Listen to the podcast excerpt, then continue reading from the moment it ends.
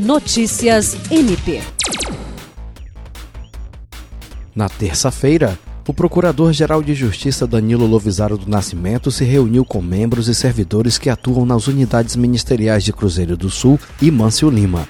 Trata-se da primeira edição do projeto PGJ Itinerante, que tem como objetivo fortalecer o diálogo entre a administração superior e o corpo funcional do Ministério Público do Estado do Acre.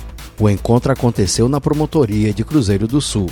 Na ocasião, Danilo Lovisaro, que estava acompanhado da assessora de Relações Institucionais, promotora de Justiça Marcela Cristina Osório, falou das iniciativas adotadas nos primeiros dois meses de gestão, entre as quais a reativação do Centro de Especialidades em Saúde e ações com foco no aperfeiçoamento funcional.